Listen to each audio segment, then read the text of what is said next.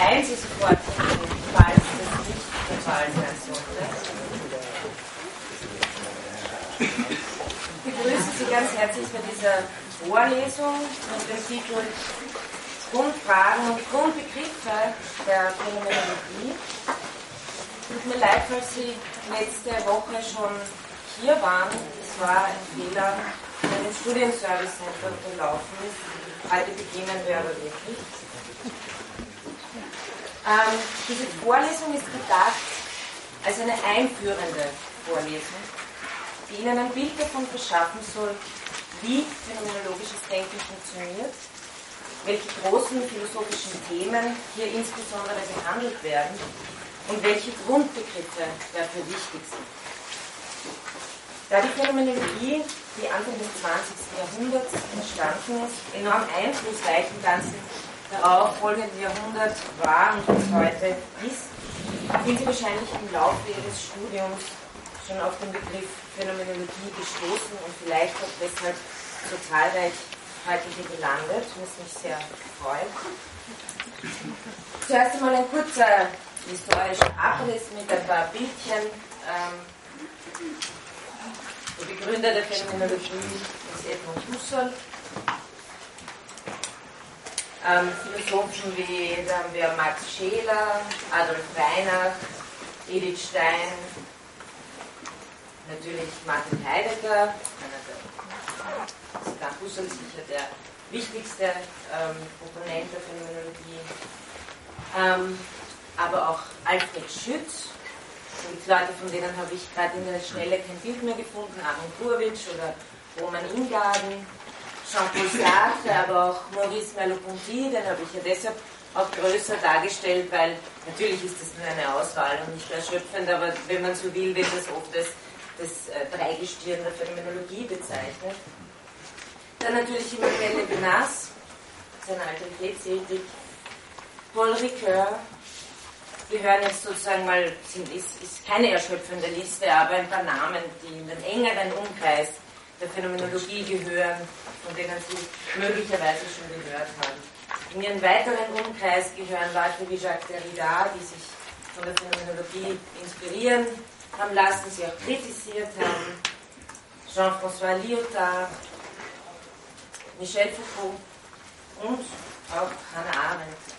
Also hier haben wir nur ein kleines Potpourri an Leuten, die äh, im näheren Umkreis der Phänomenologie stehen aber man kann, glaube ich, getrost sagen, dass die gesamte deutsch-französische Philosophie des 20. Jahrhunderts zumindest an einer Auseinandersetzung mit der Phänomenologie kaum vorbeigekommen ist. Da haben wir Leute wie Theodor W. Adorno, ähm, Jürgen Habermas, die sich kritisch mit ihr auseinandergesetzt haben, oder Leute wie Jacques Lacan, äh, der sich für seine Psychoanalyse inspirieren hat lassen, auch von phänomenologischen Ansätzen.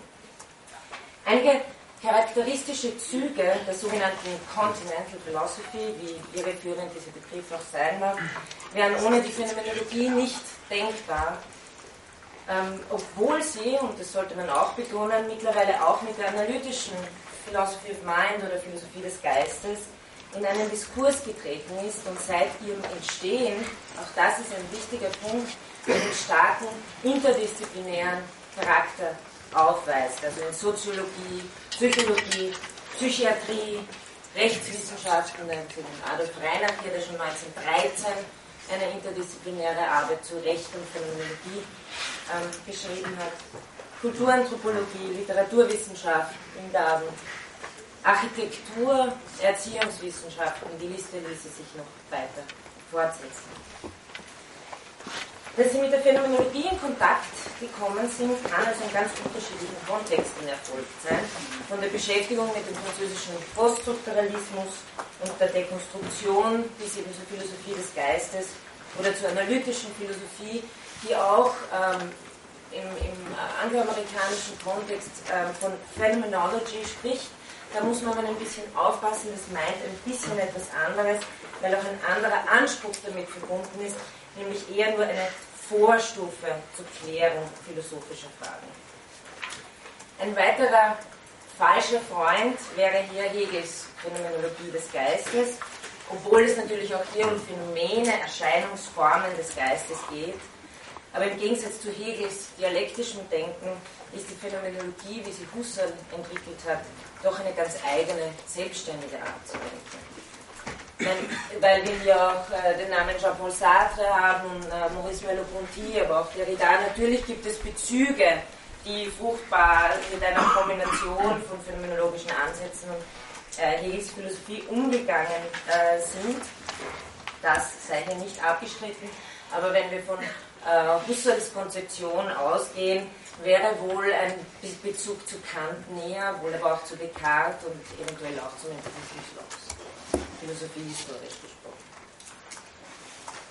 Man könnte mit Bernhard Waldenfels, ein gegenwärtiger Autor der Phänomenologie, der übrigens morgen hier in Wien einen Vortrag halten wird, in unserer Vortragsreihe Philosophie in einer globalen Welt. Man könnte also mit Waldenfels auch sagen, erst bei Husserl rückt das Wort Phänomenologie von der bloßen Vorstufe der philosophischen Analyse und des philosophischen Wissens auf zu einer zentralen Bestimmung einer Philosophie, die sich selbst als Phänomenologie erschöpfend deklariert. Wohlgemerkt, es geht nicht um eine historische Schule, sondern um eine bestimmte Art zu denken. Darum geht es mir in dieser Vorlesung nämlich um eine Methode, wie das so oft gesagt wird, die berühmte phänomenologische Methode. Was das ist, soll im Laufe des Semesters klar werden. Dadurch, dass wir nicht über Phänomenologie nur reden, also über Phänomenologie, sondern selbst Phänomenologie betreiben. Im Vordergrund stehen also die sachorientierten thematischen Bezüge was es heißt, phänomenologisch zu denken, die phänomenologische Methode anzuwenden.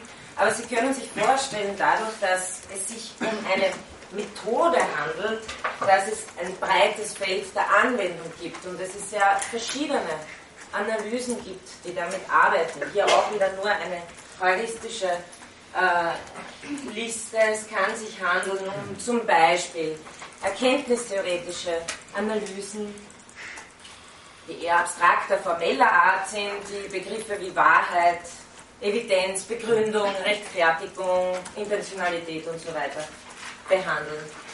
Dann kann es sich aber auch handeln um Analysen der menschlichen Subjektivität und vor allem Intersubjektivität als, und das glaube ich ist ein maßgebliches Modell, das die Phänomenologie entwickelt hat, als leibliches, soziales, kulturelles in der Welt sein bis hin zu kritischen Auseinandersetzungen mit scientistischen Reduktionen und Naturalismus.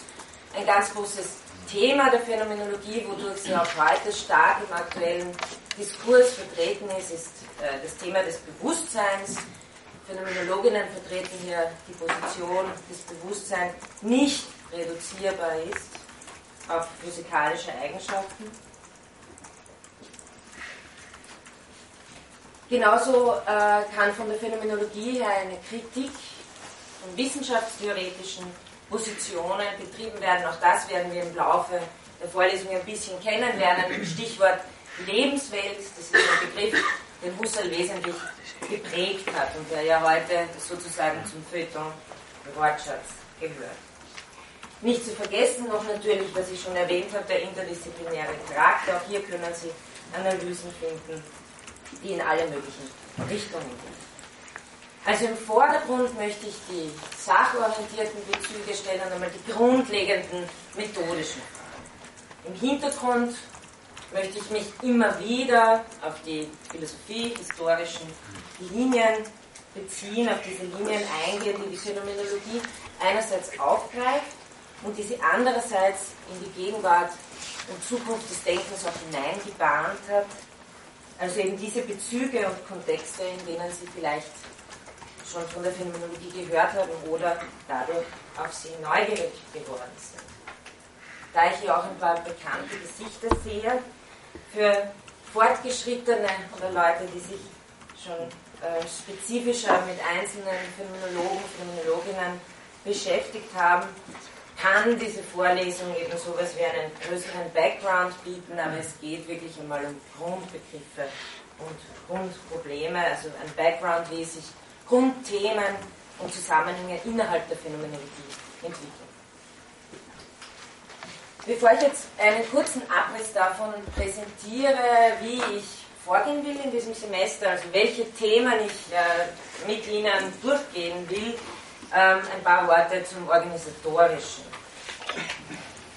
Äh, ich glaube, im Moment ist kein größerer Hörsaal möglich, wo ich das sehe. Sie glauben mir nicht, wie lange das schon gedauert hat, diesen zu kriegen. Ich wäre ursprünglich da drüben gewesen, auf 3 mit 35 Leuten. Also, ähm, gut. Äh, das ist eine Vorlesung mit Lektüre, sogenannte VWL. Äh, das heißt, es wird Texte geben, die Sie da zu lesen.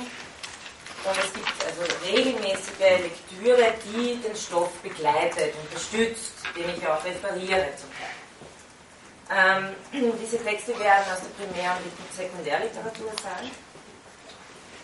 Und Sie bekommen diese Texte zur Verfügung gestellt auf einer Lernplattform, Moodle, äh, die ich noch nicht geöffnet habe.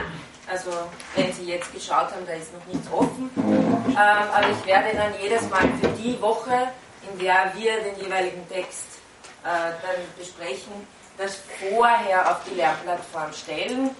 Ein paar Tage vorher, meine Idealvorstellung ist eine Woche davor, aber manchmal bin ich selber konzeptiv noch daran, was ich dann wirklich äh, auswählen möchte. Auf jeden Fall wäre es ideal, wenn Sie die Zeit haben, diese Texte vorher zu lesen. Sie können sie auch nachlesen, aber auf jeden Fall im Umkreis der Vorlesung. Ich glaube, das ermöglicht Ihnen so das intensivste Vorlesungserlebnis. Ähm, und hilft auch die Texte, die zugegebenermaßen Primärliteratur, wenn Sie das erste Mal damit zu tun haben, nicht ganz einfach sind, ähm, sozusagen anhand des Durchgangs in der Vorlesung ein bisschen besser zu erarbeiten. Sie können dann auch die Gelegenheit nützen, jeweils in der Woche immer Fragen äh, zu stellen zur Lektüre. Also wo finden Sie die Lektüre auf der Lernplattform? Dort können Sie die Texte herunterladen. Ähm, die Primärliteratur wird sich auf Husserl und Heidegger konzentrieren. Äh, ganz am Ende mache mach ich auch noch die Einleitung der Phänomenologie der Wahrnehmung von Merleau-Ponty, weil es so ein schöner, klassischer Text ist. Ähm, aber wie gesagt, nur die Einleitung. Sekundärliteratur, glaube ich, haben wir eine ganz äh, gute Auswahl mittlerweile. Da werde ich mich vor allem ganz stark auf äh, die Einführungen von Dan Zahavi beziehen sowohl dieses kleine Büchlein Phänomenologie für Einsteiger, das ist äh, so ein kleines UTB, äh, das wirklich, äh, glaube ich, also ich werde mich heute vor allem, wenn ich einführende Worte sage, ganz stark an diese ersten paar Kapitel halten, weil ich der Meinung bin, dass man es fast nicht besser und einfacher sagen kann, ohne das Niveau runterzubrechen. Also äh, das ist State of the Art im Moment. Genauso diese Einführung zu Husserl worauf ich mich auch immer wieder beziehen werde, und das muss ich mir noch überlegen, äh, inwiefern ich Ihnen das auch auf die Lernplattform tue, weil es ganz gut ist, wenn Sie auch mal Englisch lesen. Das ist heute einfach die Lingua Franca. Im Mittelalter hätten Sie es auf Latein machen müssen, also das Englisch gut. Ähm, Introduction to Phenomenology von, von Robert Sokolowski. Das ist auch eine sehr schöne, klar geschriebene Einführung bei Cambridge. Dann gibt es im deutschen Sprachraum einen Klassiker, Klaus Held, der Assistent von Landgräbe war in Wuppertal, dann gelehrt hat. Äh, vielleicht sind Ihnen diese zwei Bändchen schon mal untergekommen. Es sind zwei Reklambändchen mit gesammelten Texten von Husserl. Das eine heißt die phänomenologische Methode und ich glaube das zweite heißt Phänomenologie der Lebenswelt. Und Klaus Held hat diese Texte von Husserl herausgegeben und hat dazu eine Einleitung geschrieben die auch sehr, die ist ein bisschen schwieriger schon, aber sehr brauchbar, sehr, auch eine sehr äh, ähm, einführender, aber doch äh, ein Text, der sozusagen auf den Punkt bringt. Auch davon werde ich Ihnen ein bisschen was auf die Lernplattform stellen. Bei Zeiten kommt nicht alles auf einmal, sondern immer wieder. Ähm, ja, und dann haben wir noch Bernhard Waldenfels Einführung, auch bei FinDB. Und eben Zahavis äh, spezielle Einführung zu Husserl, die wirklich auch ähm, eine sehr, sehr gute Einführung in das doch komplexe Werk von Husserl ist. Für Heidegger werde ich wahrscheinlich auch das Heidegger Handbuch heranziehen. Das muss ich mich selber noch ein bisschen durcharbeiten. Ich glaube, damit haben Sie schon eine ganz gute Palette. Wie gesagt, Sie kriegen das, was relevant ist für die Vorlesung zur Verfügung gestellt. Eine Einführung der Sekundärliteratur. Es gibt dann zum Beispiel noch von Helmut Vetter, der hier unterrichtet, unterrichtet hat, äh, das Wörterbuch der phänomenologischen Begriffe.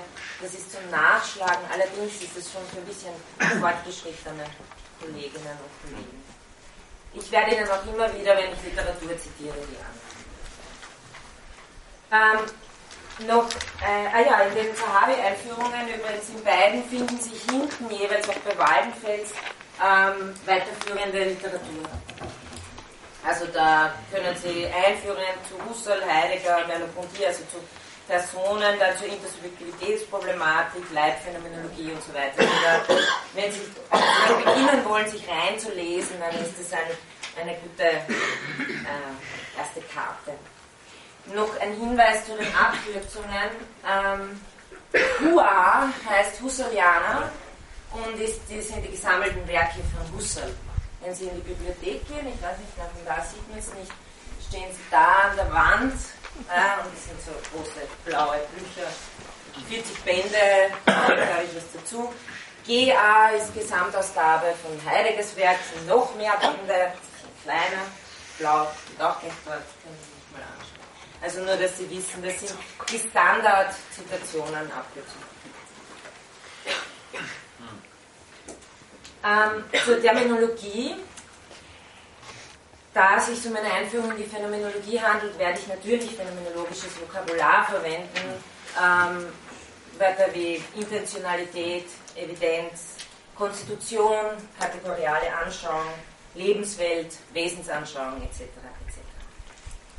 Ähm, jede philosophische Denkweise entwickelt ihr eigenes Vokabular und hat damit den Anspruch, neue Phänomene zu beschreiben. Also ich möchte versuchen, ähm, mit äh, diesen Begriffen wirklich zu arbeiten und sie ihnen auch zu erläutern und näher zu tun. Achtung, ähm, sehr oft, oder oft, wird Ihnen in der Philosophie äh, nicht das erste Mal passieren, haben Begriffe, die zunächst so klingen, als wären sie bekannt, nicht dieselbe Bedeutung im Alltagssprachlichen. Ein Beispiel ist äh, die phänomenologische Reduktion. Das hat nichts mit äh, Reduzieren zu tun, äh, im Sinne von wir reduzieren das jetzt alles auf Zahlen, sondern es hat etwas mit dem lateinischen Wort schon reducere zu tun, aber mit zurückführen.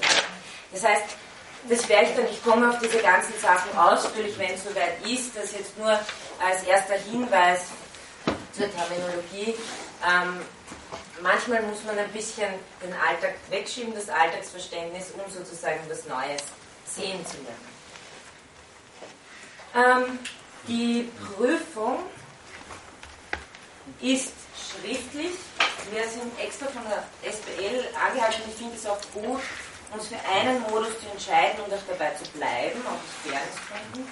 Die Prüfung wird voraussichtlich am 2. Juli, also der erste Prüfungstermin am 2. Juli stattfinden, selber Zeit, selber Ort, höchstwahrscheinlich. Aber bestätige, bestätige ich Ihnen dann alles noch, wenn es soweit ist. Insgesamt wird es natürlich vier Termine geben. Wann die genau sind, weiß ich noch nicht. Aber ein zweiter wird wahrscheinlich im Frühherbst sein, September, Anfang Oktober ein dritter im Spätherbst, irgendwann im November und ein vierter im Jänner 2014. Ja. Ähm, bei der Prüfung, und das ist glaube ich auch noch wichtig äh, für diese formalen Dinge, wird die Lektüre eine Rolle spielen. Das gehört zu einer Vorlesung mit Lektüre dazu. Also das heißt, es wird da auch Lektürefragen geben. Äh, noch zu den Terminen. Ähm, was entfällt, äh, ist der, meines Wissens nach der 21. Mai, weil das ist Pfingst, Dienst, Dienstag nach Pfingsten. Ja, und dann natürlich Ostern, 26. März 2004. Zur Anwesenheit noch, Sie haben, wie Sie wahrscheinlich wissen, bei einer Vorlesung keine Anwesenheitspflicht. Ähm, ich werde Ihnen äh, bei Zeiten nicht wahnsinnig äh, schnell immer und nicht regelmäßig sofort nach der Vorlesung die PDFs auf der Lernplattform auch zur Verfügung stellen. Aber Achtung, das reicht nicht aus. Das ist keine vollwertige Lernunterlage, weil ich zum Teil nur zur Unterstützung äh, dessen verwende, was ich referiere. Ähm, ich weiß jetzt nicht, ob jemand von der Audiothek da ist, weil äh, ich werde normalerweise immer kontaktiert, ob das aufgezeichnet wird, aber ich sehe, da gibt es ein paar Kollegen. Ist jemand von der Audiothek da? Grundsätzlich hätte ich einen Zugang, wenn Sie wollen, dass es hochgeladen wird. Ja. Aber ich habe kein Aufnahmegerät, ich zeichne nicht auf. Ja, na, da sind, glaube ich, ein paar Kollegen, die, die ohnehin aufzeichnen. Vielleicht können wir dann noch ein bisschen äh, das die Leute, die da aufzeichnen, sprechen nach der Vorlesung ganz kurz, weil ich glaube, das wäre sinnvoll. Mhm. Ich habe sonst eigentlich immer Kontakt gehabt mit den ähm, Kolleginnen, die sind dann meistens in der ersten Vorlesung da gewesen. Aber ja, das können wir ja noch. Ich glaube, das kommen wir noch. Okay, haben Sie jetzt mal zum Organisatorischen soweit noch irgendwelche Fragen? Ja, bei der Prüfung sind ja dann ja so kleine Essays zu schreiben oder Fragen zu beantworten oder wie schaut denn das aus? Ähm, wahrscheinlich werden es drei Fragen sein, mhm. drei bis vier mhm. ungefähr. Okay. Also das geht sich für einen Essay, glaube ich, ich meine, sie kommt darauf an, wie viel und schnell sie schreiben, mhm. aber mir reicht es auch, wenn das konzis irgendwie eine Seite ist. Ja. Aber es sind keine Multiple-Choice-Fragen. Bitte. Ähm, wird es Folien zu der Vorlesung oder ähm, nicht? Ja, habe ich, hab gesagt. Also ich werde ich werd das auf die, auf die Lernplattform stellen. Ähm, äh, aber es ist mit Vorsicht, also es ist nicht, es ist nicht vollständig. Ja.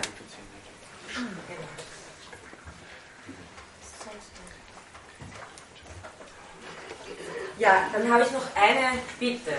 Es ist so, dass die Frau Hallhoff, glaube ich, gleich um Punkt 17.30 Uhr da reingeht. Jetzt sind wir mehrere Leute und bis wir da wieder draußen sind, dauert es, glaube ich, fünf Minuten. Äh, das heißt, äh, ich würde Sie bitten, dass wir mit der Vorlesung fünf Minuten früher beginnen. Ist das in Ordnung? Ja. Weil ich glaube, es ist angenehmer für uns alle, wenn wir nicht jedes Mal zehn Leute hintereinander die Tür aufmachen. Das heißt 15.55 Uhr, weil davor ist es ohnehin frei, aber leider nicht viel länger. Das ist alles sehr knapp. Okay, wunderbar. Dann machen wir da 15.55 Uhr. Gut. Jetzt erzähle ich Ihnen noch ein bisschen was zu dem Programm, das ich vorhabe. Ähm, wir haben insgesamt zwölf Einheiten. Acht Einheiten davon, also 13 eigentlich mit der heutigen. Ähm, acht Einheiten möchte ich mich auf die Husserlsche Phänomenologie konzentrieren, wobei ich aber doch, mir geht es mehr um Themen, als darum, dass ich Ihnen einen, eine, eine Philosophiegeschichte aller Husserl erzähle.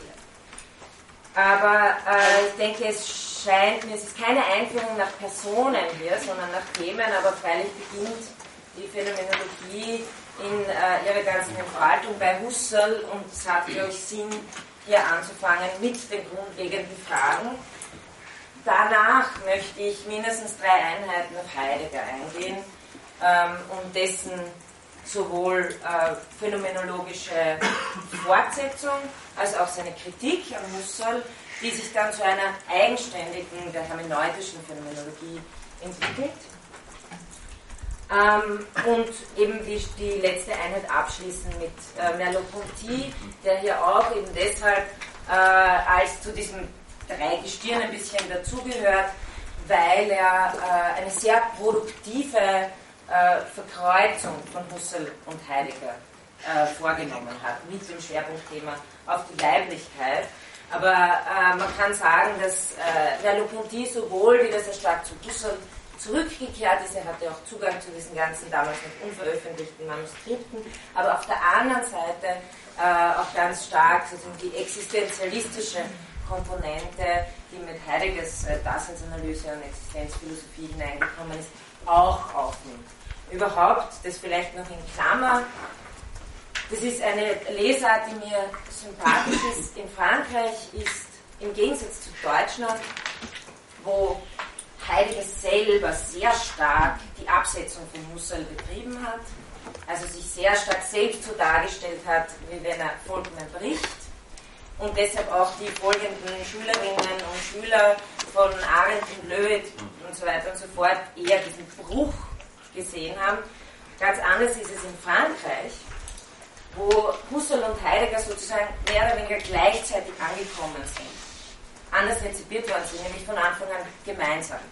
Das fängt zum Beispiel damit an, dass äh, Husserl die kartesianischen Negationen, Pariser Vorträge hält ähm, in den 30er Jahren, Emanuele Levinas die übersetzt, gleichzeitig aber schon auch bei Heidegger studiert hat, ähm, dass äh, Jean-Paul Sartre auch Husserl und Heidegger gemeinsam aufnimmt. Das heißt, hier haben Sie eine, eine äh, andere Art nochmal das zu lesen und ich glaube, man darf sagen, dass das auch die ist, die sich als die fruchtbarste durchgesetzt hat. Also das nur in Klammer. Ähm, ja, die Phänomenologie ist ein heterogenes Gebilde. Paul Ricoeur hatte mal gesagt, dass, sie, dass die Phänomenologie aus lauter Husserl-Heresien bestehe. Ähm, ich habe auch einen Kollegen in New York, der mal gesagt hat, dass die Phänomenologie ist nichts anderes als eine Tradition der Disloyalität. Ähm, dies liegt vor allem auch an der Bauart des Werkes äh, Husserls selbst, der kein fertiges System hin äh, geworfen hat, sondern dessen Analysen sehr akribische, wie er das selber genannt hat, Arbeitsphilosophie sind, äh, von der er sich auch gewünscht hat, dass andere sozusagen äh, das weiterführen. Ob er sich so gewünscht hat, wie manche gemacht haben, ist eine andere Frage. Ähm, aber was eben nicht vorliegt, ist wirklich so etwas wie eine orthodoxe Schule. Ähm, hier haben Sie ein Zitat von Heidegger, der das ganz deutlich anspricht, ähm, auch in seinen Polygomena-Vorlesungen hm, aus den 20er Jahren. Das Große der Entdeckung der Phänomenologie liegt nicht in den faktisch gewonnenen, abschätzbaren und kritisierbaren Resultaten, wie Mussel, sondern darin, dass sie die Entdeckung der Möglichkeit des Forschens in der Philosophie ist. Das heißt, wieder dasselbe, was ich anfangs gesagt habe, es gibt einem ein Werkzeug an die Hand, äh, an dem man sozusagen auch noch immer modifizieren kann, aber das einem erlaubt, sozusagen in gewisser Weise an philosophische Probleme heranzugehen. Man kann etwas damit machen, man kann damit arbeiten, man muss es nicht als System geben, annehmen. Eben das, was Husserl Arbeitsphilosophie nennt. Trotz dieser Heterogenität gibt es aber doch gemeinsame Grundthemen, und die möchte ich anhand von Husserl herausarbeiten und in der Kritik mit Heidegger zeigen, wie der Weg weiterführen könnte. Also Merleau-Ponty spricht dann auch von einem gemeinsamen Stil der ähm, Philologen vereint. Jetzt kurz nur die Themen, die ich behandeln werde. Äh, heute eine Einführung, Geschichte habe ich Ihnen kurz ein paar Bilder gezeigt, das wird reichen. Dann kommen wir gleich zu den Sachfragen, was ist ein Phänomen in der Phänomenologie. Das wird heute unser Thema sein. Dann äh, die nächsten beiden Einheiten werde ich mich mit sowas wie dem Kardinalthema der Phänomenologie beschäftigen, nämlich der Intentionalität. Das Bewusstsein, Bewusstsein von etwas ist. Ähm, da werde ich auch äh, Texte von Heidegger immer wieder heranziehen, der in seinen Vorlesungen es vermocht hat, sehr klar äh, die Husserlsche Phänomenologie darzustellen, was Husserl selbst oft weniger gelungen ist, äh, Einführungstexte zu schreiben. Das heißt, ich werde hier Texte von Husserl mit Heidegger kombinieren und auch mit Einführungstexten die wir dann bearbeiten werden. Und es gibt auch noch einen sehr äh, schönen kleinen Text äh, von Jean-Paul Sartre, ähm, eine fundamentale Idee der Phänomenologie, der Intentionalität oder so. Das ist ein ganz früher Text. Äh, das, äh, der setzt sich sehr poetisch mit der Neuerung auseinander, die, die, äh, die der Gedanke der Intentionalität im Vergleich zur Philosophiegeschichte oder zur Philosophie, wie sie vorher betrieben wurde, äh, darstellt. Ähm, dann Themen werden hier auch sein, das werde ich ganz kurz anschneiden, Ausgangspunkt Psychologismus, psychische Akte und ihre Korrelate, ähm, Wesensschau kategoriale Anschauung, das äh, werde ich nicht sehr nah darauf eingehen, aber ein bisschen muss man es machen, sozusagen diese methodischen Werkzeuge auch äh, bekannt zu machen. Dann das nächste große Thema, da gehen wir dann schon äh, direkt äh, in Husserl hinein, wobei, das werden wir auch besprechen, die Reduktion ist, glaube ich, für die Phänomenologie eine ganz, ganz wichtige Sache, generell nicht nur für Husserl, die äh, Reduktion und das mit ihr ähm, eröffnete phänomenologische Forschungsfeld. Themen werden hier sein die sogenannte natürliche Einstellung, wie Husserl es nennt, die Epoche, also das Inklammernsetzen, die Reduktion, die phänomenologische Reduktion und das dann damit erschlossene Feld des reinen Bewusstseins. Dann, was ich heute schon ein bisschen ansprechen werde, die Korrelation, also Grundgedanke, Korrelation von Bewusstsein und Welt und das Korrelations a priori. Ich werfe Ihnen jetzt nur die äh, Begriffe mal hin, die wir dann erläutern durchgehen werden. Ähm, also da werde ich mich vor allem auf Texte von äh, Husserls Ideen beziehen, Ideen seiner äh, phänomenologischen, einer phänomenologischen Philosophie. Ähm, da werden wir uns hauptsächlich auf äh, Husserl ähm, Dann geht es weiter mit Wahrnehmung, Dingkonstitution und Leiblichkeit und das werde ich heute schon kurz andeuten. Ähm, ist sozusagen ein Parade Fall der Phänomenologie, an dem sie das zeigt, was sie, äh, was ihre Analyse wirklich entfalten kann, inwiefern äh, die Wahrnehmung äh, uns Gegenstände gibt und inwiefern die Leiblichkeit darin involviert ist, also die Phänomenologie als eine äh, philosophische Strömung, die schon ab Husserl ganz besonders nicht ignoriert, dass wir leibliche Wesen sind. Hm. Dann auch ein ganz wichtiges Thema, äh, Intersubjektivität.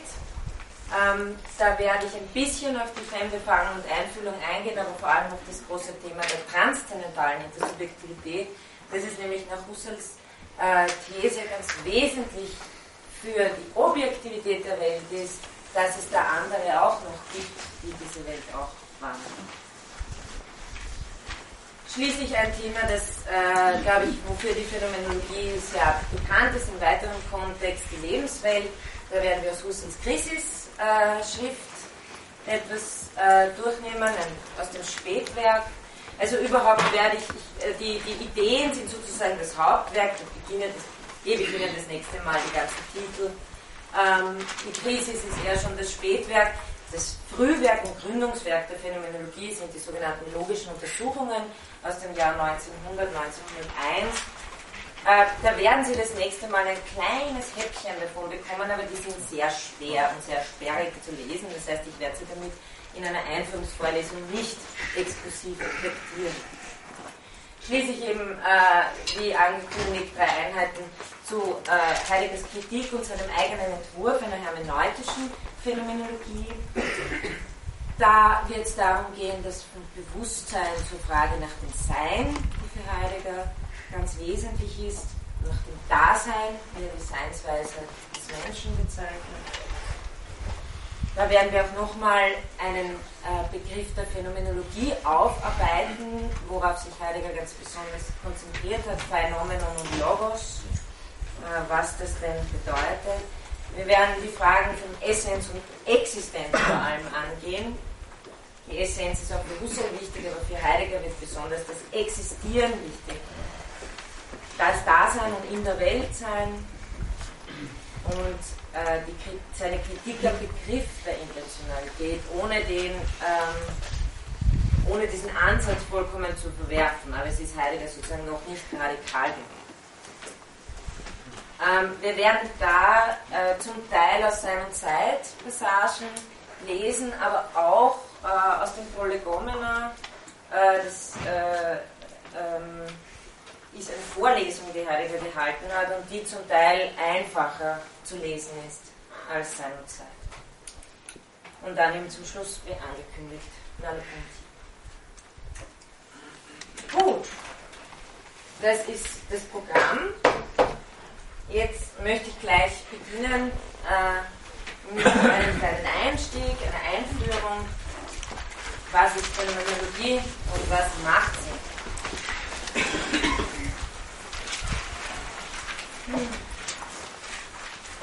Was ich hier unternehmen möchte, ist eine Klärung von äh, drei Begriffen oder Schlagworten, die Ihnen möglicherweise schon bekannt sind. Das phänomenologische Phänomen, also uns zunächst einmal wieder klar zu machen, was heißt Phänomen überhaupt in der Phänomenologie. Dann die Bedeutung der erste Person-Perspektive, abgekürzt wird es dann immer EPP sein. Und äh, Dafür ist Husserl bekannt geworden, damals äh, für seinen Schlachtruf zu den Sachen selbst. Äh, was diese Sachen der Phänomenologie denn nun eigentlich sein sollen. Beginnen wir mal mit äh, zwei ähm, Definitionsvorschlägen von unseren beiden Sekundärautoren, Sokolowski, Zahavi, die das Folgende ein bisschen anleiten und durchziehen werden. Wie gesagt, Sie werden als Nachlese zu dieser Einheit, diese ersten paar Kapitel der Zahavi-Einführung bekommen und werden da sehr viele Themen wiederfinden. Das heißt, äh, Sie können das sozusagen jetzt ganz parallel verstehen zu dem, was Sie dann nochmal lesen werden. Sokolowski zuerst. Phenomenology is the study of human experience with the ways things present themselves to us in and through such experience. Zahavi. Ganz allgemein lässt sich die Phänomenologie also als eine philosophische Analyse der verschiedenen Erscheinungsweisen der Gegenstände begreifen. Und im Anschluss daran als eine reflexive Untersuchung der Verstehensstrukturen, die es den Gegenständen ermöglichen, sich als das zu zeigen, was sie sind. Das sind jetzt mal zwei Vorschläge, ich komme auf die wieder zurück.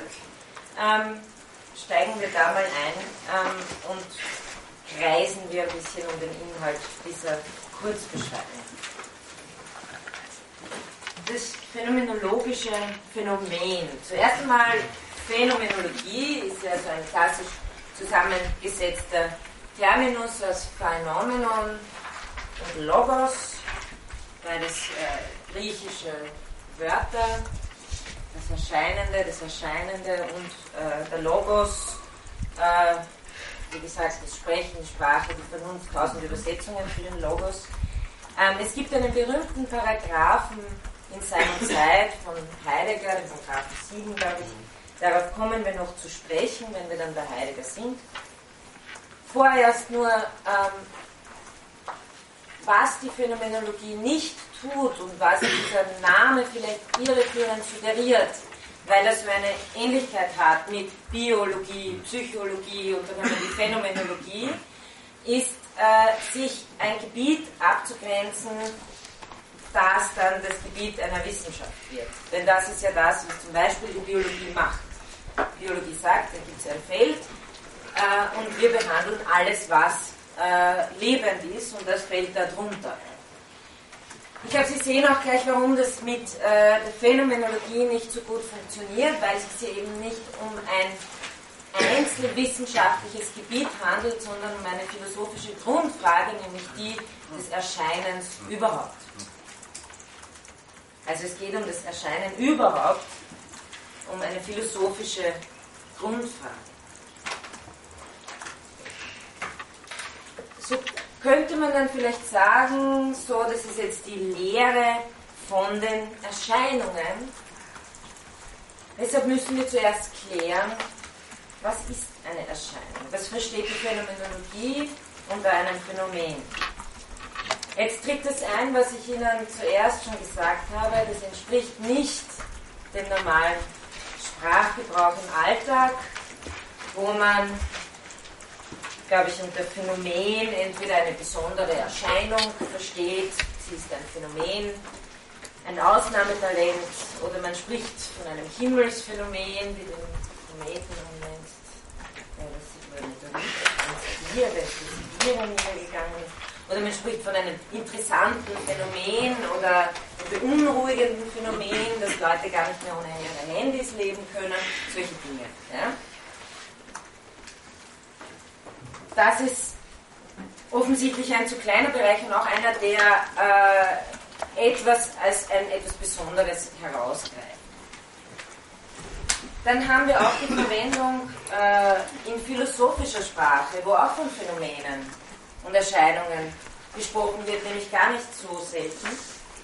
Und da äh, tritt es oft auf, dass äh, das Phänomen versus das Wesen behandelt wird oder das Phänomen, das bloß Phänomenale äh, im Gegensatz zum eigentlichen Wirklichen, also das Phänomen als bloßer Schein verstanden wird. Oder zumindest als Erscheinung, die, noch, die nicht die Wirklichkeitsdignität hat, wie äh, die wirklichen Dinge. Also Phänomen ist hier äh, manchmal verstanden als der Gegenstand, der sich unmittelbar zeigt, aber wie er dann doch nur scheinbar ist. Das heißt, in der Philosophie, und wenn Sie denken, ich meine, ähm, schon, schon vulgär platonistisch, ist sozusagen die Erscheinung bloß das, was überschritten werden muss, um zum Eigentlichen zu kommen, um zu dem zu gelangen, was wirklich ist. Das heißt, womit wir zu tun haben, ist eine Sein versus Schein, äh, ähm, ein, ein, ein, Gedankengang, der Sein versus Schein äh, ausführt und versteht und wo sich automatisch eine Zwei-Welten-Lehre ergibt. Die Welt des Scheins und die Welt des wirklichen Seins. Das ist oft die Art und Weise, wie, wenn man von Phänomenen und Erscheinungen spricht, ähm, in der Philosophie versteht, nämlich dass sie sehr nah beim Schein ist.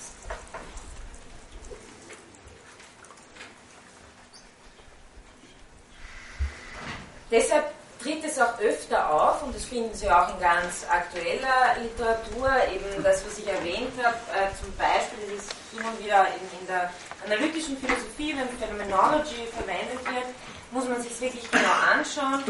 Es, äh, oder auch in den Wissenschaften eine Phänomenologie beschreibt zunächst einmal, wie es erscheint, und dann geht man den wirklichen Ursachen nach. Also ist zunächst einmal einfach, äh, schauen wir einmal, wie es ausschaut, und dann klären wir die wirklichen Ursachen. Im Philosophischen übersetzt bedeutet das zuständig für die Fragen nach Wahrheit, Wirklichkeit oder Rechtfertigung und Begründung kann daher die Phänomenologie nicht sein, sondern es muss etwas anderes übernehmen. Die Phänomenologie kann es nicht, sondern es müsste das logische Denken zum Beispiel oder die Sprachanalyse, aber auch in einem ganz anderen Fach die Psychoanalyse äh, sein, die sozusagen das herausarbeitet, was über das Phänomenale hinausgeht. Also das ist wichtig, dass Sie sehen, dass ähm, welchen Status äh, das Phänomenale äh, üblicherweise hat. Das, das müsste man in einem Text sozusagen ähm, eigentlich sehr schnell herausbekommen, ob es sich hier um eine Sein-Schein-Dichotomie handelt oder ob anders damit umgegangen wird. Und auch die zweite Frage, wo liegt die eigentliche, äh, wo liegt das Gewicht äh, der Rechtfertigung? Was glauben wir, was wirklich etwas ausweisen ist es nur, wenn es durchs logische Kalkül geht, oder gibt es andere Formen der Ausweisung? ähm, aus diesem Grund eben, wenn das äh, manchmal so gesehen wird, ja auch andere Disziplinen sozusagen äh, für die äh, Klärung der wirklich äh, wichtigen philosophischen Fragen wie Begründung, Wahrheit und so weiter sind oft, werden oft andere Disziplinen dafür zuständig erklärt. Fragen nach möglichem Wissen klärt die Epistemologie. Und die Phänomenologie kann dafür oder höchstens ein Probedeutikum sein, auch wenn man sagt, das ist sehr, ein sehr wichtiges Teil. Von der phänomenologischen Seite her, vor allem von Husserl, äh, wird das ganz anders gesehen. Also da gibt es ein Zitat in seinen äh, Erkenntnistheorie-Vorlesungen. Erkenntnistheorie äh, wahre Erkenntnistheorie muss Phänomenologie sein. Ja? Also Sie sehen sozusagen die, die äh, Beweislast dreht sich sozusagen vollkommen um. Es müssen erst einmal die ganzen anderen Theorien äh, beweisen, wie sie rechtfertigen können, weil die ganze Rechtfertigungskraft, wie Husserl meint, ähm, darin liegt, was die Phänomenologie tut. Lassen wir das mal offen, das wird Thema sein. Also ganz anders die Phänomenologie. Und das hängt eben ganz wesentlich mit ihrem Erscheinungsbegriff zusammen, beziehungsweise mit der Wichtigkeit, die sie dem Erscheinungsgeschehen zumisst. Und da möchte ich mich jetzt ein bisschen herantasten. Das Phänomen in der Phänomenologie ist die Erscheinungsweise des Gegenstandes selbst. Das ganz einfach, was sich zeigt. Das Phänomen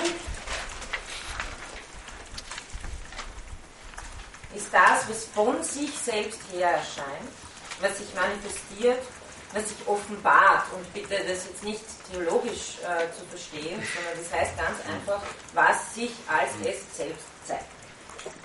Und dieser Begriff, ist dieser Begriff von Phänomen ist fundamental. Warum?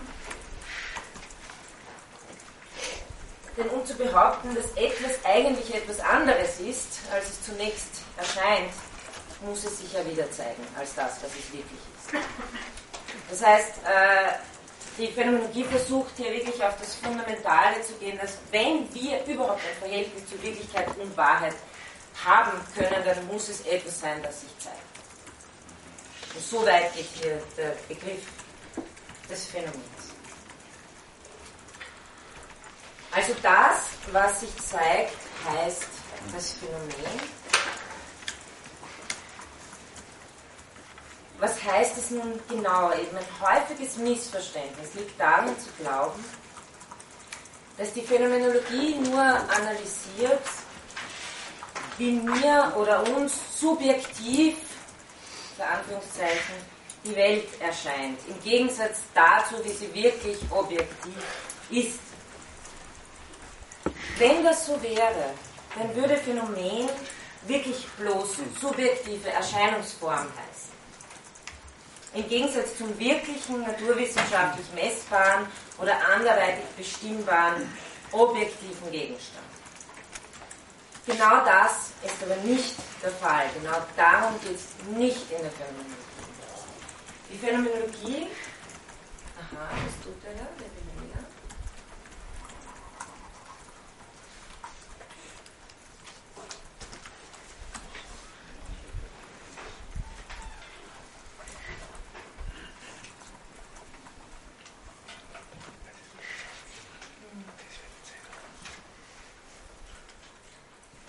Na, das ist ja warum hat er ja falsch. Nicht nett.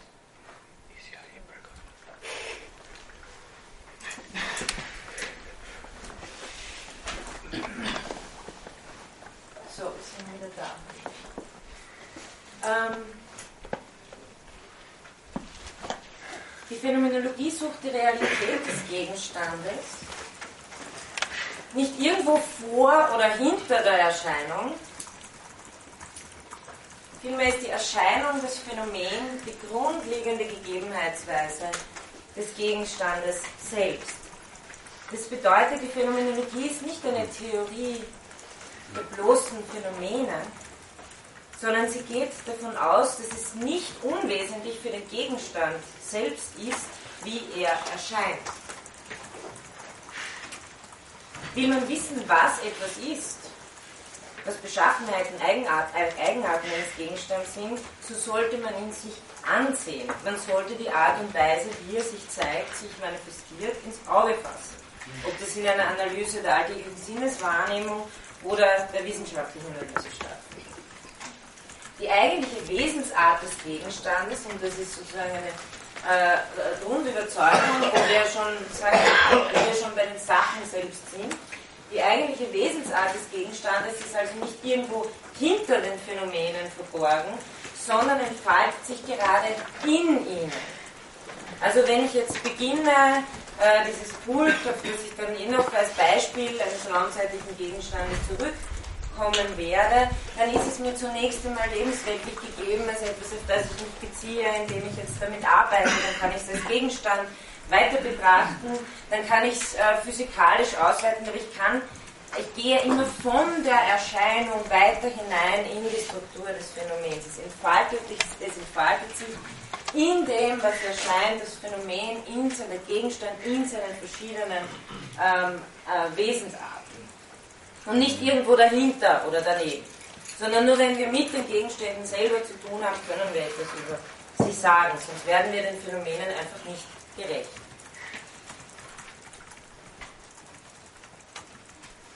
Weil die Phänomenologie sich zum Credo macht, dass sie hinschaut, hinschauen will, ist eine wesentliche Leistung, dass sie Phänomentypen äh, darstellt. Und jetzt habe ich ein längeres Zitat von Zahavi, das wir ein bisschen analysieren werden. Ein wichtiges Verdienst der Phänomenologie stellt daher eine Katalogisierung der verschiedenen Phänomentypen dar. Also das ist mal was, was die Phänomenologie macht. Ja? Es bestehen wesentliche Unterschiede zwischen den Erscheinungsweisen zum Beispiel eines physischen Dings, eines Gebrauchsgegenstandes, eines Kunstwerks, einer Melodie, eines Sachverhaltes, einer Zahl, eines Tieres oder einer sozialen Relation. Dabei kann derselbe Gegenstand natürlich auch selbst auf sehr verschiedene Weisen erscheinen. Von dieser oder jener Seite in schwacher oder starker Beleuchtung, als wahrgenommener, fantasierter oder erinnerter, als festgestellter, bezweifelter oder mitgeteilter. Der Gegenstand kann mehr oder minder direkt gegeben, mehr oder minder gegenwärtig sein. In diesem Zitat sind sehr viele äh, Hinweise schon drinnen, was Analyserichtungen sind, wenn ich sage, ich konzentriere mich auf das, was als Phänomen gegeben ist. Als erstes haben wir ähm, hier ähm, die Gegenstände, also die Sachen. Ähm, in der äh, bei Husserl nennt man das regionale Ontologien. Also das heißt, es gibt einfach verschiedene Phänomentypen, wie Zahavi hier sagt. Eine Melodie gibt sich ganz anders als eine mathematische Relation, ein Sachverhalt. Äh, eine Melodie ist offensichtlich etwas, was äh, als eine Tonfolge erscheint, wofür Zeitbewusstsein was ganz Wesentliches ist, denn sonst könnte ich keine Melodie hören, wenn ich keine Dauer haben würde. Ähm, ein physisches Ding ist etwas, was raumzeitlich ist, hat eine ganz andere Erscheinungsweise als zum Beispiel, äh, nehmen wir einen idealen Gegenstand wie der Inhalt einer Rechtsvorschrift. Ja? Das ist zwar, liegt zwar auch in einem Buch da, das ein physisches Ding ist, aber Sie können es jederzeit wieder woanders hinschreiben. Das heißt, der Gehalt dieser Sache ist nicht auf ein physisches Ding reduzierbar.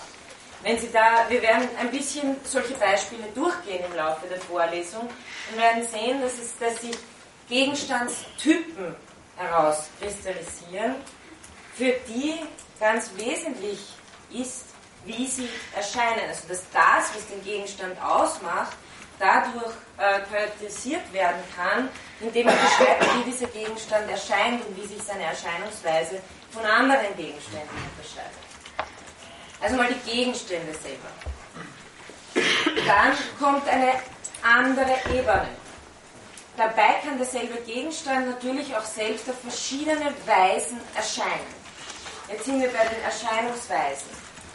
Von dieser oder jener Seite, also ein raumzeitlicher Gegenstand, kann auf verschiedene, wir reden vom selben Gegenstand, und äh, das Erstaunliche, was unsere Bewusstseinsleistung ständig hervorbringt, ist, dass wir dauernd eigentlich im Grunde genommen verschiedene Eindrücke haben. Wenn ich jetzt um dieses Pult herumgehe, habe ich ständig dasselbe pulsieren.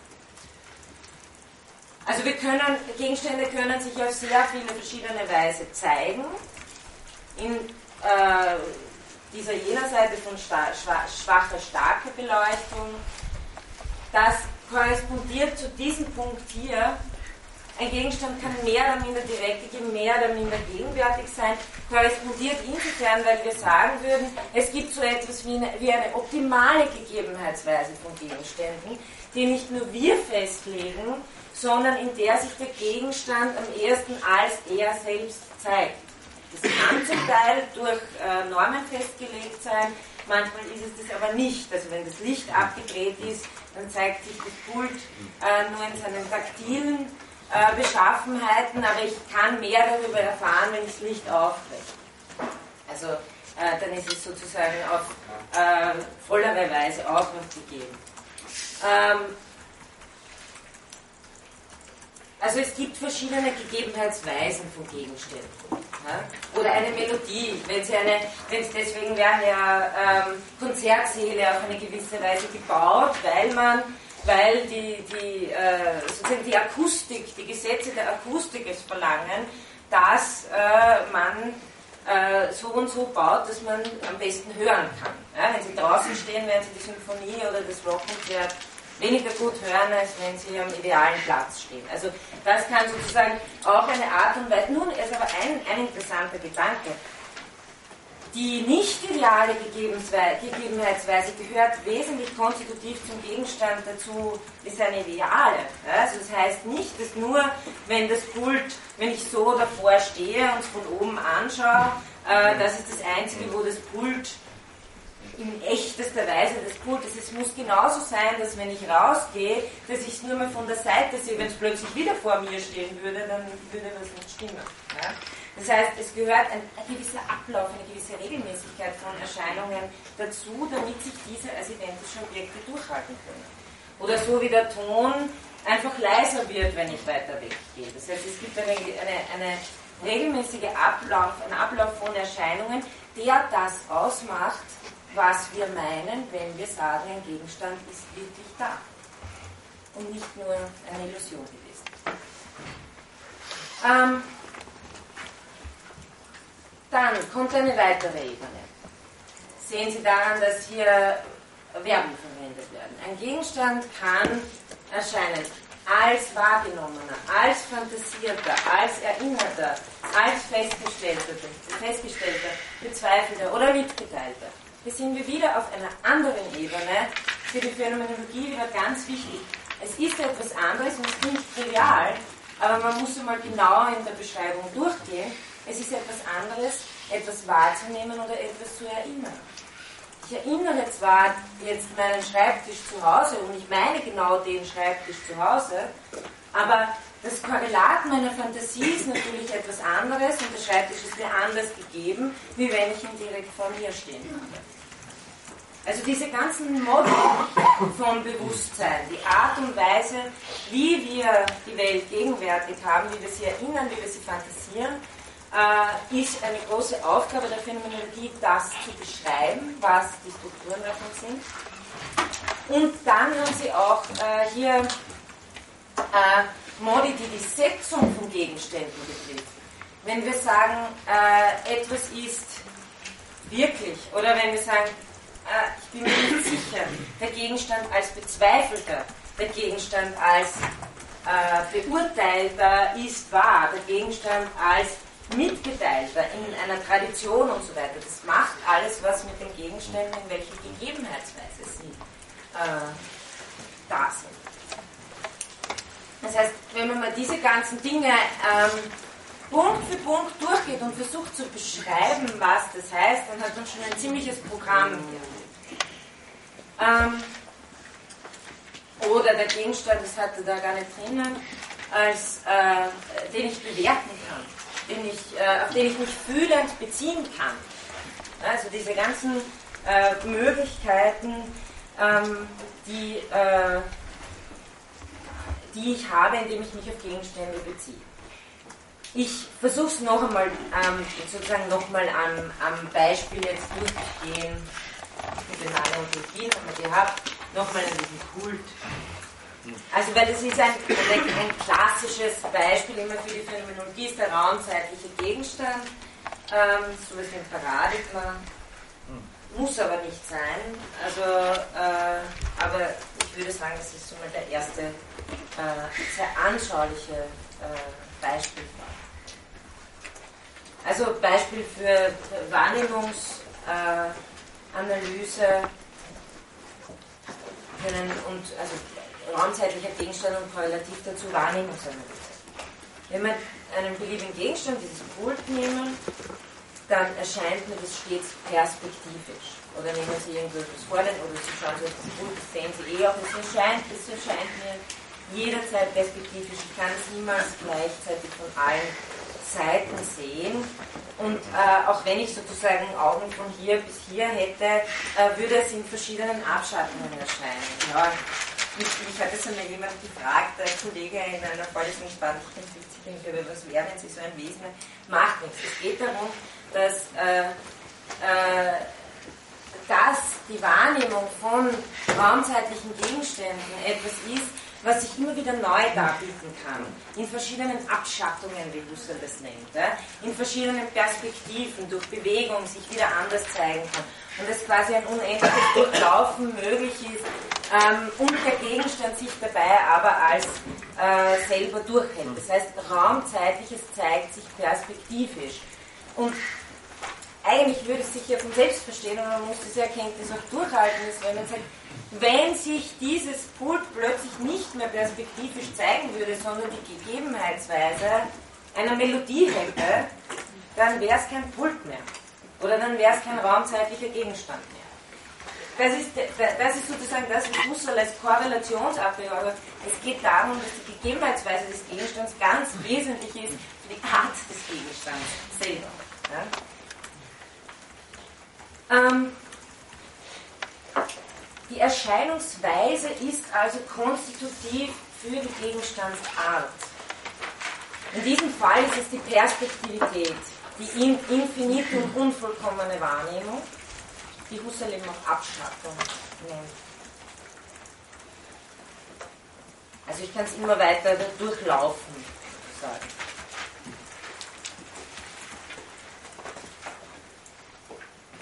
Ist etwas anderes zum Beispiel, als äh, wenn ich den äh, mathematischen Satz 1 plus 1 ist 2 habe, da kann ich nicht rundherum gehen und schauen und sagen, aha, das ist jetzt betrachtet und so weiter. Ferner erscheint das Pult in einer gewissen Beleuchtung vor einem bestimmten Hintergrund. Ich kann um es herumgehen, als leibliches Wesen und mir, mir damit zu, das ist ein Terminus technicus, zu originärer Gegebenheit bringen, ob seine Hinterseite auch tatsächlich grau ist. Ja. Ähm, wie ich vermeine. Wie ich, also das ist jetzt auch, wird auch als Terminus technicus ähm, verwendet, also wie ich, es wie ich es automatisch annehme, dass es hier sozusagen weitergeht. Es kann natürlich sein, dass ich schaue und es ist rot oder es ist ein Loch da oder es ist irgendwas, was meine Wahrnehmung überrascht. Aber dadurch kommen wir erst drauf, dass das Aperzipieren von Gegenständen, also das Wahrnehmen von Gegenständen etwas ist, wo, wie Husserl sehr schon sagt, die Wahrnehmung immer vorgibt, mehr zu leisten, als sie eigentlich leistet. Jetzt haut mich da schon wieder raus. ähm, das heißt, die Wahrnehmung tut immer mehr, als sie eigentlich wirklich gegeben haben, nämlich originär gegeben haben. Ich habe im Moment die Vorderseite jetzt für Sie dieses Puls nicht originär gegeben, sondern es weist etwas darüber hinaus, das, wie Husserl sagt, mitfungiert und womit ich sozusagen ganz alltäglich umgehe, dass eine Hinterseite, Vorderseite ist, die wahrscheinlich auch dieselbe Farbe vom selben Material und so weiter ist. Das ist etwas, was ständig mitfungiert in meiner Wahrnehmung. Das ist ähm, eine Leistung der sogenannten Intentionalität, die wir äh, das nächste Mal uns intensiver anschauen werden, aber hier nur als Vorgeschmack. Intentionalität heißt, dass das Bewusstsein als Bewusstsein von etwas, dieses Pult, das hier jetzt zum Beispiel, auch immer in bestimmter Weise auf etwas gerichtet ist, etwas in bestimmter Weise vermeint und entlang dieser Linien die weiteren Gegebenheitsweisen des Gegenstandes verfolgen kann. Das heißt, Bewusstsein ist auch immer etwas Lebendiges. Es weist, äh, das Gegebene selber ist keine reine Starrheit, sondern weist in weiteren Bezügen über das, was originär gegeben ist, hinaus. Und Sie sehen auch gleich, was da, jetzt gleich vor, was da, wenn ich das so beschreibe, sich gleich anbietet als eine sehr genuine Rechtfertigungsstruktur, die Husserl als Erfüllung beschreibt. Nämlich ich erwarte, ja, ohne dass das jetzt eine explizite Erwartung ist. Ich erwarte, wenn ich da stehe, gar nichts. Ich kann natürlich das bewusst erwarten, aber die, was er meint, ist ein passiveres Fungieren. Ich gehe davon aus, dass äh, sehr passiv fungiert mit, ähm, dass äh, diese Vorderseite, Hinterseite so und so äh, gebaut ist. Ich kann, das ist eine leere Intention. Wenn ich jetzt nachschaue, erfüllt sich diese Intention mit originäre Gegebenheit. Ist eigentlich ein ganz einfaches Modell im Grunde. Äh, geht davon aus, dass es eine sachnahe Gegebenheitsweise von Gegenständen gibt. Nämlich in, in diesem Fall die Wahrnehmung. In, in der Wahrnehmung werde ich äh, solche Gegenstände sehr viel direkter gegeben haben, als ich sitze zu Hause und versuche mich zu erinnern, wie ich gut ausschaue. Das heißt, das ist eine sehr basale Möglichkeit, wie man schon mal phänomenologisch davon sprechen kann, wie man Aussagen rechtfertigt, durch originäre Gegebenheiten. Das war einfach eine Vorgrifflichkeit. Ähm, aber diese Bezüge, die dadurch, dass ich etwas bewusst habe, das Bewusstsein herrscht, gehen natürlich über die Wahrnehmung hinaus. Das äh, wissen wir ja. Ähm, ich kann das Kult nicht nur wahrnehmen, sondern es mir vorstellen, ich kann es erinnern, Urteile über es fühlen, fällen, wackelig, ja. es fühlend bewerten, das ist ein schönes Kult, ja, also dann beziehe ich mich auf den Gegenstand auch in einer gewissen Weise, dass seine Eigenschaften wahrnimmt und sozusagen subjektiv äh, von, von mir noch eine Bewertung den Gegenstand selber wahrnimmt. Ein kompliziertes Thema Werkanalyse, werde ich nicht darauf äh, eingehen in der Vorlesung. Ähm, ich kann es besitzen wollen, ich kann es in seinem historischen Kontext sehen und so weiter. Ich kann es als Symbol für irgendetwas wahrnehmen. Also das alles ist möglich. Korrelativ analysiere ich es dann nicht mehr nur als das Wahrgenommene, sondern als das Erinnerte, das Vorgestellte, das Beurteilte, das Bewertete, das Gewollte. Hier eine ganz wichtige Sache. Ähm, Erfahrung in der Phänomenologie heißt immer Erfahren des Erfahrenen. Also Wahrnehmen des Wahrgenommenen. Erinnern des Erinnerten. Das, äh, damit werden, äh, wird sozusagen das angezeigt, was Korrelation bezeichnet. Dass, mir, dass ich mich auf etwas beziehe und dass diese Beziehung sozusagen, also dass das ein Korrelat hat, nämlich dieses Kult selbst hier. Und nicht irgendein Bild von einem Kult dazu. Komme ich das nächste Mal. Ähm, also kurz das, was ich jetzt versucht habe, da ein bisschen anzudeuten in dieser Beispielsbeschreibung, ist, dass ich mich in verschiedener Weise auf diesen Gegenstand beziehen kann, auf dieses Kult, das in verschiedener Weise bewusst haben kann. Und diese verschiedenen Sinnschichtungen der sogenannten Korrelation von Akt und Gegenstand, also das Wahrnehmen des Wahrgenommenen, das Erinnern des Erinnerten, das ist eines der Kernthemen der Phänomenologie. Also damit haben Sie einen Kernbereich, äh, sich sozusagen dieses Verhältnis genau anzuschauen, äh, wie läuft das ab. Und wir werden immer wieder auf solche Analysen zurückkommen. Das ist heute wirklich nur eine erste sehr schematische Zeichnung davon, äh, worum es hier geht. Jetzt nochmal zur Wiederholung äh, das Zitat von Zahavi. Vielleicht äh, ist es jetzt sozusagen schon etwas runder für Sie.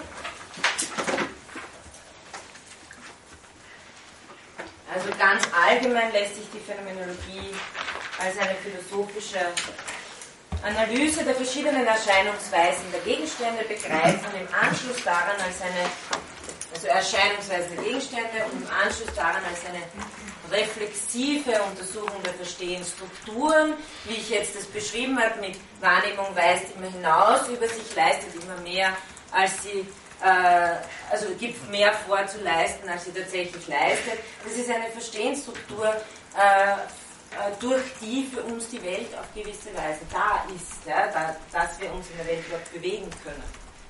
Also diese, diese Untersuchung der Korrelation von Erscheinungsweisen, von Gegenständen und Untersuchung der Verstehensstrukturen, die es den Gegenständen ermöglichen, sich als das zu zeigen, was sie sind. Und ich folge ja auch dem, was intentional äh, sich mir darbietet und gehe es in Erfüllungsstrukturen durch. Und dadurch zeigt sich ja auch der Gegenstand immer mehr als das, was er ist. Gehen wir jetzt noch ein bisschen tiefer hinein in das, was die Phänomenologie als Lehre vom Erscheinen will. Jetzt zu dem Punkt der Bedeutung der ersten Personperspektive.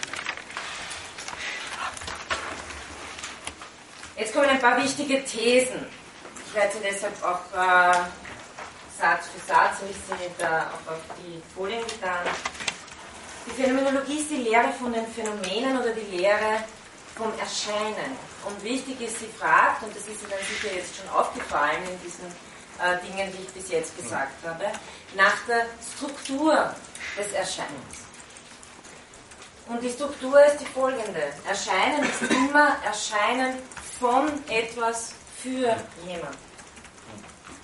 Das heißt, nochmal, es gibt im Umgreifenden das des Erscheinungsgeschehens, also dass überhaupt etwas erscheint und nicht vielmehr nicht.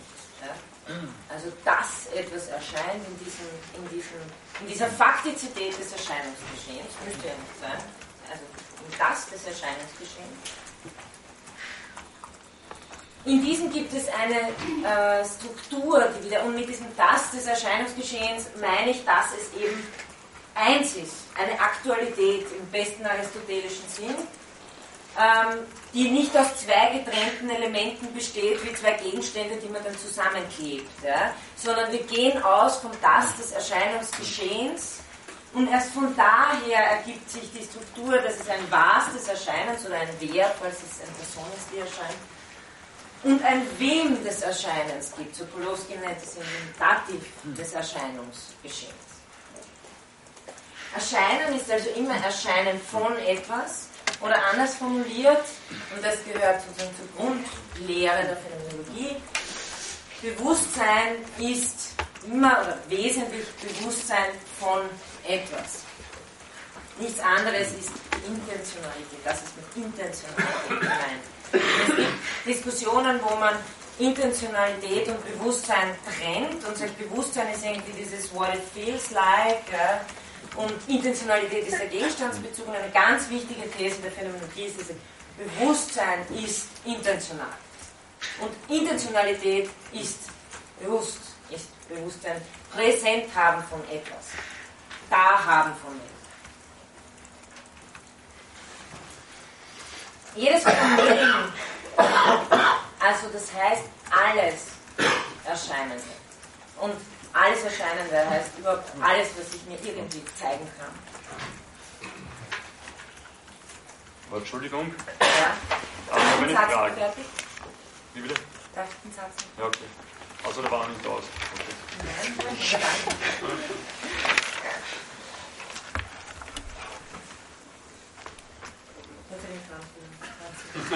Wie bitte?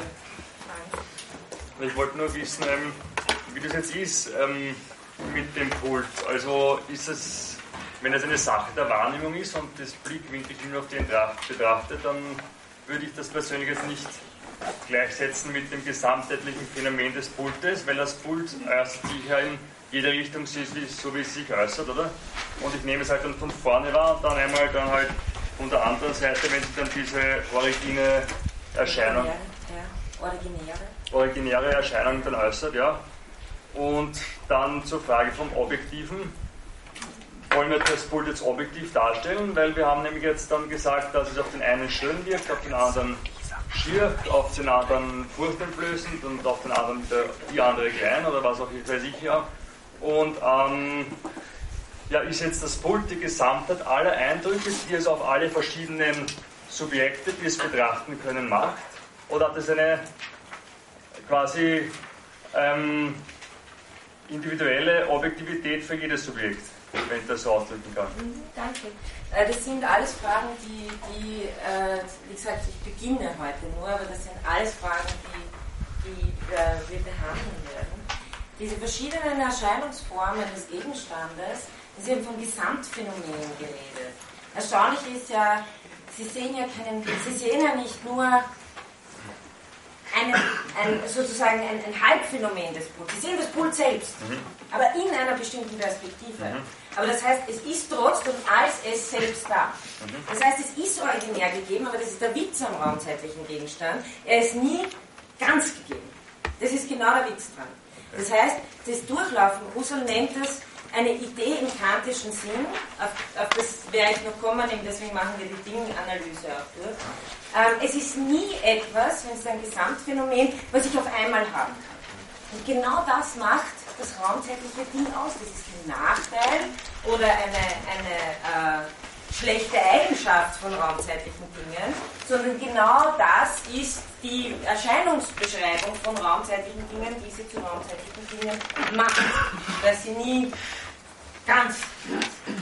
Zum Zweiten mit dem Objektiven. Ähm, da hätte ich jetzt eigentlich noch ein paar Sachen gehabt, die ich äh, so vom äh, Vorlesungsinhalt dazu sagen wollte. Ähm, ich habe das erwähnt mit dem sich fühlend beziehen auf etwas, habe gleich dazu gesagt, äh, das ist natürlich keine einfache Sache. Äh, worauf wir uns aber einigen können, und das, und das glaube ich ist ganz wesentlich für die Konstitution von Wirklichkeit, ist, äh, dass hier ein Putsch steht. Ob wir es schön finden oder schick finden, da können wir uns noch streiten drüber. Ja? Das ist eine ästhetische Frage. Wenn aber einer von Ihnen hier nichts sieht, dann äh, wären wir, oder wenn ich nicht sehen würde, dann äh, würde ich mich wahrscheinlich fragen, ob was mit mir nicht stimmt. Ja? Und das hat nichts nur mit, nicht nur was mit Normalitätskonstruktion zu tun, sondern es hat wesentlich etwas damit zu tun, was wir unter Objektivität verstehen. Ja? Nämlich, dass es für andere genauso gegeben ist. Also das ist ein Thema, über das werde ich mich noch weiter auslassen, weil da Intersubjektivität ganz wesentlich konstruktiv dafür ist. Das mit dem Werten ist immer problematisch, weil äh, da, dazu haben wir nicht einen, äh, weil, und ich glaube, das ist, kann man ja auch als, als, als ganz äh, basale Einsicht der Phänomenologie nehmen, wahrnehmen ist nicht dasselbe wie werten. Eine Landschaft anschauen und wir sagen beide, ah, da ist ein Hügel und zu sagen, und das äh, sich fühlend darauf zu beziehen, sind eben zwei verschiedene Akte.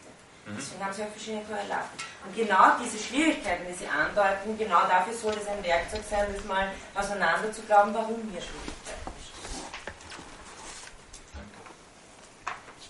Ich möchte noch ein bisschen weitermachen, damit wir äh, nämlich noch äh, zu einer ganz wichtigen These kommen. Es gibt eine Grundthese der Phänomenologie, die kann man transzendental philosophisch nennen, weil sie mit der Bedingung der Möglichkeit von Erfahrung zu tun hat und von Erkenntnis. Zare formuliert diese These folgendermaßen. Wenn man die prinzipiellen Bedingungen der Erkenntnis, der Wahrheit, des Sinns, der Bedeutung, der Begründung und so weiter verstehen möchte, bildet die Einbeziehung der ersten Personenperspektive eine unerlässliche Voraussetzung. Oder äh, wie Klaus Held es in seiner Einleitung ähm, in diesem Reklambuch beschreibt, äh, das Grundproblem und die grundlegende Entdeckung der Phänomenologie ist die subjektrelative Gegebenheit von Objektivität. Das ist eine ganz zentrale Sache, das hier richtig zusammenzubekommen. Da haben wir schon, sind Sie schon dann sozusagen Schritte im Verstehen äh, weitergekommen, wenn Sie die, die Spannung äh, und die Problematik sehen, äh, die sich hier einfach äh, als grundlegendes Phänomen zeigt. Was bedeutet das? Beginnen wir mit einer Begriffsklärung. Was heißt überhaupt Objektivität? Äh, eine naheliegende Antwort ist, dass etwas so und so, oder ich lasse es noch, ich sage es Ihnen zuerst dann, dass etwas so und so beschaffen ist, unabhängig davon, ob ich oder irgendjemand es so und so wahrnimmt. Ja, es ist an sich so, es hat nichts damit zu tun, ob ich es jetzt wahrnehme oder Sie oder irgendjemand. Es findet aber, da habe ich Ihnen auch nochmal als Text können Sie mitlesen. Es findet nirgendwo anders als in unserer Erfahrung statt, dass wir die Erfahrung machen, dass etwas unabhängig von unserer Erfahrung ist. Das ist ganz zentral. Nur in unserer, wir machen die Erfahrung von Objektivität nicht außerhalb unserer Erfahrung, sondern wir machen eine Erfahrung von Objektivität. Und erfahren äh, tun normal Subjekte oder eine Subjektivität erfährt, der Dativ des Erscheinungsgeschehens, wenn Ihnen das Wort Subjekt zu überladen ist. Also wir, es findet nirgendwo anders als in unserer Erfahrung statt, dass wir die Erfahrung machen, dass etwas unabhängig von unserer Erfahrung ist. Warum? Weil es nicht weg ist, wenn ich mich umdrehe, weil es andere auch sehen, äh, weil ich äh, leiblich damit zu tun habe. Also es gibt alle möglichen äh, Gegebenheitsweisen, die eben wirkliche Dinge von äh, Illusionen unterscheiden. Objektivität ist insofern eine bestimmte, eine ausgezeichnete Form von Erfahrung, eine, vor, eine ausgezeichnete Form der Erfahrung, eine ganz bestimmte Art der Erfahrung, die es zu charakterisieren Es wird uns aufgrund einer bestimmten Gegebenheitsweise des Gegenstands klar, dass das, was wir zum Beispiel vorher objektiv zu sehen glaubten, eine subjektive Täuschung war. Das äh, Beispiel berühmte von Descartes mit dem Baum, wo ich glaube, es ist eine Person, dann ist es wieder ein Baum und so und wir nun wirklich sehen, worum es sich handelt. Das, was hier als wirklich gilt, ist auch wieder etwas, äh, was ich erfahre. Freilich ist diese Struktur von in der Wahrnehmung, gerade weil sie diese äh, niemals gleichzeitig von allen Seiten gegebene Struktur hat, nie abschließt. Ich mache hier auch eher ein Problem auf, um es, ohne es jetzt ganz noch durchzudiskutieren.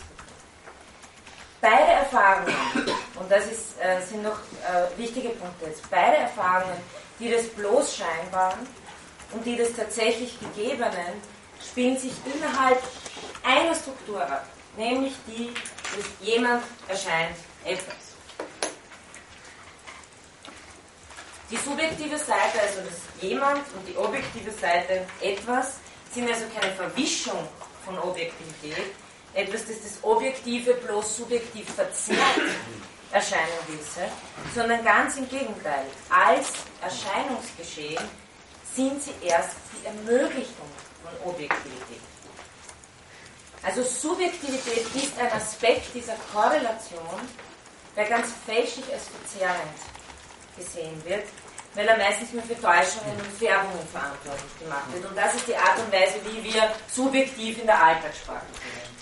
Ich sehe das nur subjektiv so, aber objektiv in Wirklichkeit ist es anders. Wir verwenden es in der Alltagssprache als Gegensatzpaare. So ist es hier nicht gemeint. Das, die Struktur des Erscheinens, dass etwas jemandem erscheint und dass auch Objektivität, Wirklichkeit nur sich als Erscheinungsgeschehen zeigen kann, impliziert eine Art von Subjektivität, die fundamental ist dafür, dass wir überhaupt etwas als objektiv erkennen. Also tatsächlich ist das subjektive Moment ein unverzichtbares in dem Geschehen, in dem wir etwas als objektiv erkennen. Das Phänomen der Phänomenologie ist also nicht das bloß Scheinbare, sondern in ihm ist das ganze Spektrum von Täuschung bis Wirklichkeit als verschiedene Gegebenheitsweisen des Gegenstandes enthalten. Und da nehme ich noch äh, ein Zitat von Sahari. Phänomenologie verwirft also ganz kategorisch, was man zwei Weltenlehre nennen die Unterscheidung zwischen der Welt, wie sie uns erscheint, und der Welt, wie sie an sich ist. Wenn die Welt irgendwie an sich ist, dann wird sich das als ein An sich zeigen. Phänomenologen möchten damit aber keineswegs, und das ist auch wichtig, die Distinktion zwischen Erscheinung und Wirklichkeit aufheben, nämlich Erscheinung im Sinne von Schein. Gewisse Arten der Erscheinung sind trotz allem irreführend, täuschend, blendend. Nur handelt es sich für sie nicht um zwei getrennte Regionen, sondern um eine interne Unterscheidung, die zur erscheinenden Welt gehört. Also das ist sozusagen eine philosophische Ausgangsposition, da gibt es nicht irgendeine Welt, die wir, äh, die, wo, wo, die ganze Wahrheit ist, zu der wir aber leider keinen Zugang haben, sondern äh, wenn äh, Objektivität sich zeigen soll, dann zeigt sie sich in der Erscheinungsform. Und was jetzt der wichtige Punkt ist, und das werde ich das nächste Mal auch mit der Intentionalität behandeln, ist, dass wir zumeist vergessen, nämlich aus einem ganz natürlichen Grund, und Husserl nennt das sehr schön so, dass wir in die Gegenstände verschossen sind. Wir haben mit den Gegenständen zu tun und wir haben normalerweise nicht mit der Gegebenheitsweise von Gegenständen zu tun. Ich denke normalerweise nicht darüber nach, dass mir dieses Pult in tausend verschiedenen Erscheinungen erscheint und wundere mich dann, wieso ich trotzdem noch ein Pult sehe. Obwohl es eigentlich, ja, ähm, tatsächlich so abläuft. In meinem Bewusstsein als Gegebenheit läuft, äh, oder als, als bewusst, ja, als bewusst erscheinendes Pult gibt es diese verschiedenen Abläufe. Trotzdem sehe ich ein Pult. Normalerweise ist es aber nicht die Ebene, äh, in der, mit der ich zu tun habe, in der ich lebe. Deshalb ist die Phänomenologie die ständige Anstrengung, diese fundamentale Erscheinungsstruktur des subjektiven Gegebenhabens von als eigenes Forschungsfeld sichtbar zu machen. Nämlich immer in der Korrelation. Und ein letzter Punkt ist der in Korrelation. Es geht nicht darum, dass wir da ein Subjekt erforschen, damit wir dann dort was über die Welt erfahren. Sondern der einzige Grund, warum Phänomenologinnen die Subjektivität interessiert, ist weil, oder die Intersubjektivität genauso, ist, weil sie Erscheinungsort von Welt ist. Also es, das, das ist äh, auch ein Thema, werden wir auch alles noch aufgreifen, das äh, möchte ich Ihnen noch zum Abschluss mitgeben. Es geht nicht darum, dass wir abgetrennte Subjektsphären haben, das ist nämlich das klassische Problem der Erkenntnistheorie, und uns dann fragen, wie kommen wir jetzt zur wirklichen Welt? Äh, das ist genau das, was der Begriff der Intentionalität, äh, dieses Problem eigentlich für ad acta gelegt haben möchte. Er sagt, wir sind immer schon draußen. Okay. Wenn ich mich da ist ja noch ein bisschen Zeit. Ja. Ja, was meine Frage wäre, zum Beispiel, wenn man jetzt einen gehörlosen Menschen hat, in Bezug der Wahrnehmung einer Melodie, angenommen, der nimmt zum Beispiel nur die Bassvibrationen wahr, aber hört nicht die eigene Melodie was hieße das dann für diesen Gegensatz Intersubjektivität, Objektivität? Oder nicht ja. Gegensatz, aber. Das ist natürlich auch eine Erscheinungsweise äh, dieses akustischen Phänomens ist, dass es eben auch ein Phänomen ist, das leiblich äh, äh, sich genauso spüren lässt. Das heißt, das gehört zur Gesamterscheinungsweise des Phänomens dazu.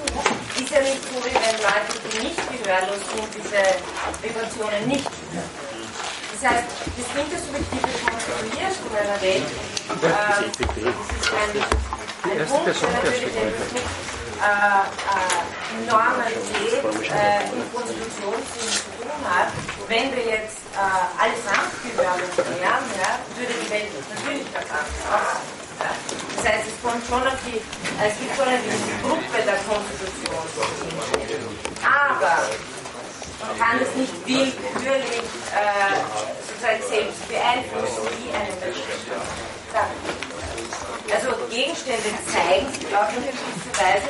Wir haben Sinne dafür oder auch nicht. Wir machen zum Beispiel auch in der Wissenschaft so, dass wir Apparaturen entwickeln und plötzlich Dinge entdecken können an Gegenständen, die wir vorher nie wahrgenommen haben. Das heißt, wir erweitern uns. Es sind aber auch weitere Aspekte an den Gegenständen. Also das gehört alles zu dieser Erscheinungsweise. auch, auch die lebendige äh, Erfahrung dazu.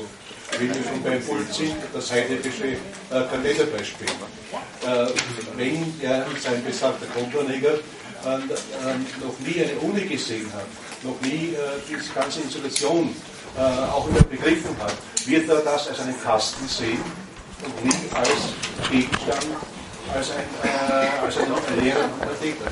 Genau, also es geht auch um die Züge und den Hintergrund, in den Gegenstände eingebettet sind.